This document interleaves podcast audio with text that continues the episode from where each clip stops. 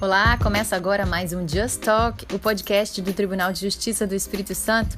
E no próximo dia 10 de maio é celebrado o Dia da Memória do Poder Judiciário em todo o país. A data foi instituída pelo CNJ para fomentar ações de conservação dos arquivos e documentos pelos tribunais, ajudando a preservação da história do Brasil. Eu sou Thais Vale. Para explicar esse assunto, convido o coordenador de gestão da informação documental, Fábio Boaz Lima, e o juiz Getúlio Neves, que integra a Comissão de Memória do Poder Judiciário Estadual.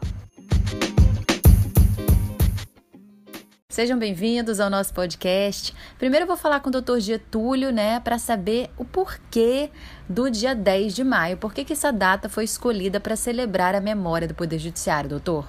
O dia 10 de maio foi escolhido pelo Conselho Nacional de Justiça como o Dia da Memória do Poder Judiciário, porque é o dia da instalação da Casa de Suplicação no Brasil em 1808 por Dom João VI, quando da transferência da Corte de Lisboa para o Rio de Janeiro. Com essa transferência e o Rio de Janeiro passando a ser, na prática, a capital do reino, foram instalados diversos órgãos da administração, entre eles órgãos judiciários. E a Casa de Suplicação, que era a última instância recursal, é, passou a funcionar então nesse dia 10 de maio, juntamente com outros tribunais.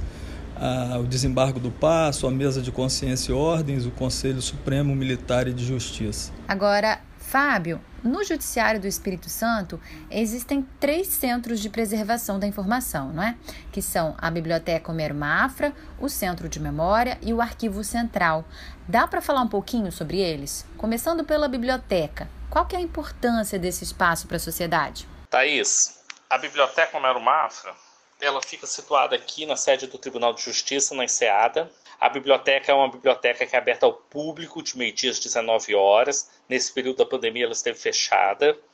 É uma biblioteca jurídica, ou seja, ela contempla os livros na área de direito, em todas as áreas, né? seja área direito ambiental, direito civil, direito penal. Então, todas as áreas são contempladas dentro da biblioteca. É, aqui nós temos uma coleção de livros de leis federais desde 1808 Possuímos também uma coleção de leis do governo do estado, que eu, a partir de 1828. Possui também coleções de leis do governo do império, desde 1834. Possuímos também aqui uma coleção de 15 livros de sermões do padre Antônio Vieira, também muito interessante.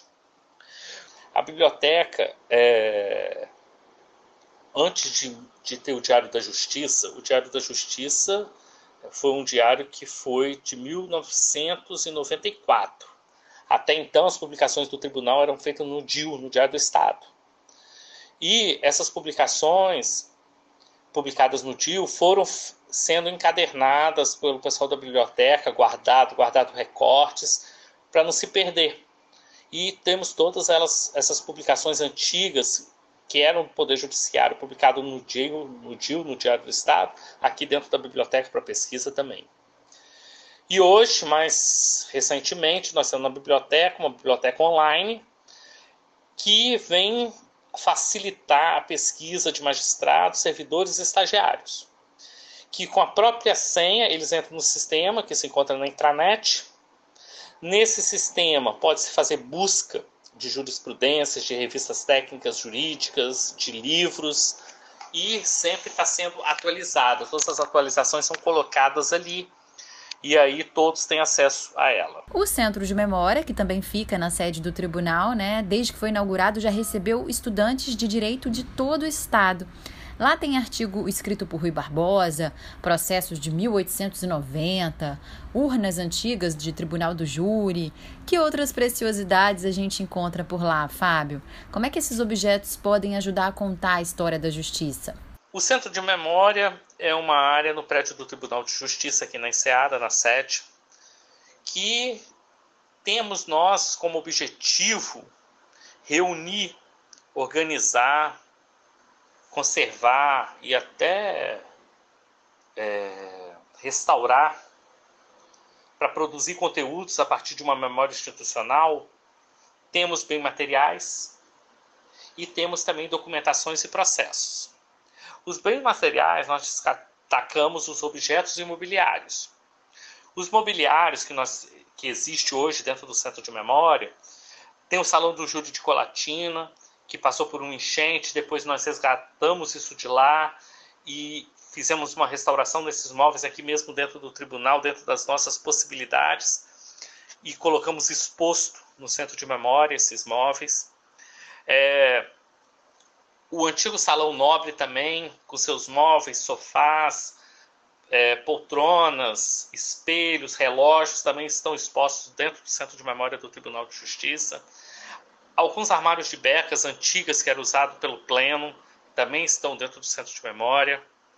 É, podemos destacar alguns objetos, as urnas que eram usadas, urnas de madeira, urnas manuais para seleção de júri, seleção de jurados, para sorteio, era feito por urna de madeira. Nós temos algum, duas urnas de madeira aqui no centro de memória.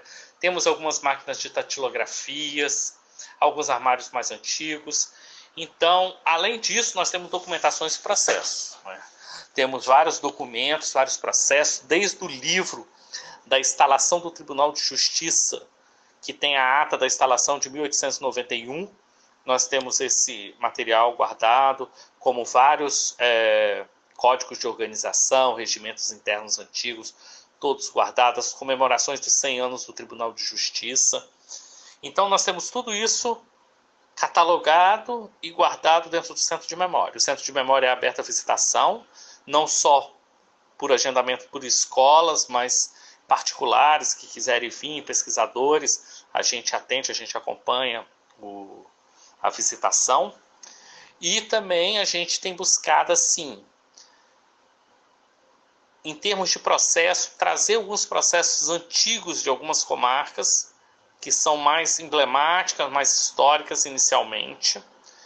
Por exemplo, trouxemos primeiramente a comarca de Santa Leopoldina.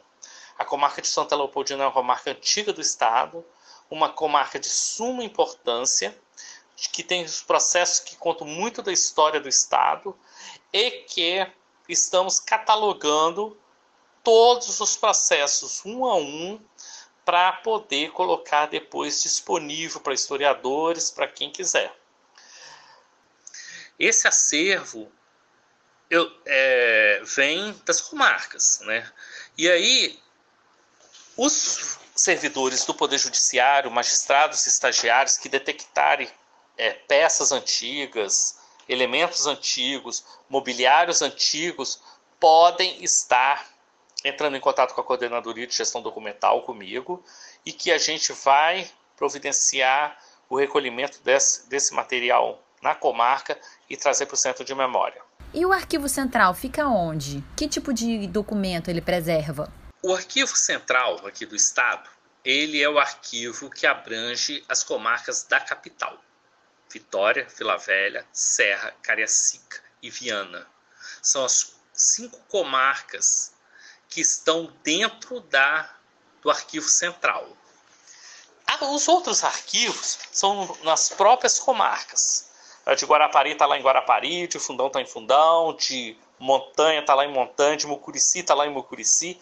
Então, o arquivo central é o arquivo que abrange a Grande Vitória. Tá? Então, é todos os processos da Grande Vitória estão nesse arquivo central. Esse arquivo central fica na Serra. Tá?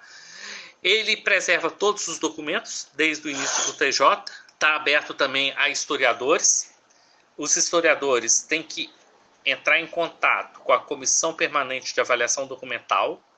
A partir daí, preenche um formulário, preenche um formulário e mostra o seu interesse na pesquisa, e nós vamos ter o maior prazer em recebê-los. E vai ser acompanhado pelos arquivistas do tribunal. Hoje nós temos dois arquivistas, o Adelaí e o Tadeu, são dois arquivistas, além dos funcionários que trabalham lá e estagiários na, no arquivo central. Nos arquivos da, das comarcas, a gente, quem coordena todos os arquivos é aqui a Coordenadoria de Gestão Documental. Eu tenho um levantamento assim por fotos de todos os arquivos. Em todos os arquivos nós temos processos históricos.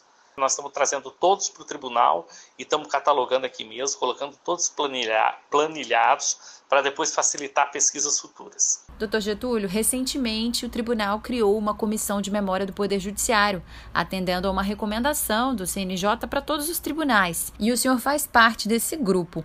Além das ações para preservar os arquivos físicos, vocês também têm o desafio de levar essa memória institucional para o mundo virtual? É, o Conselho Nacional de Justiça determinou que se cuidasse bem da memória institucional do Poder Judiciário que é, faz parte da memória coletiva né, do, do povo brasileiro, de uma maneira geral. Nesse sentido, então, determinou que fossem criadas nos tribunais comissões de gestão de memória.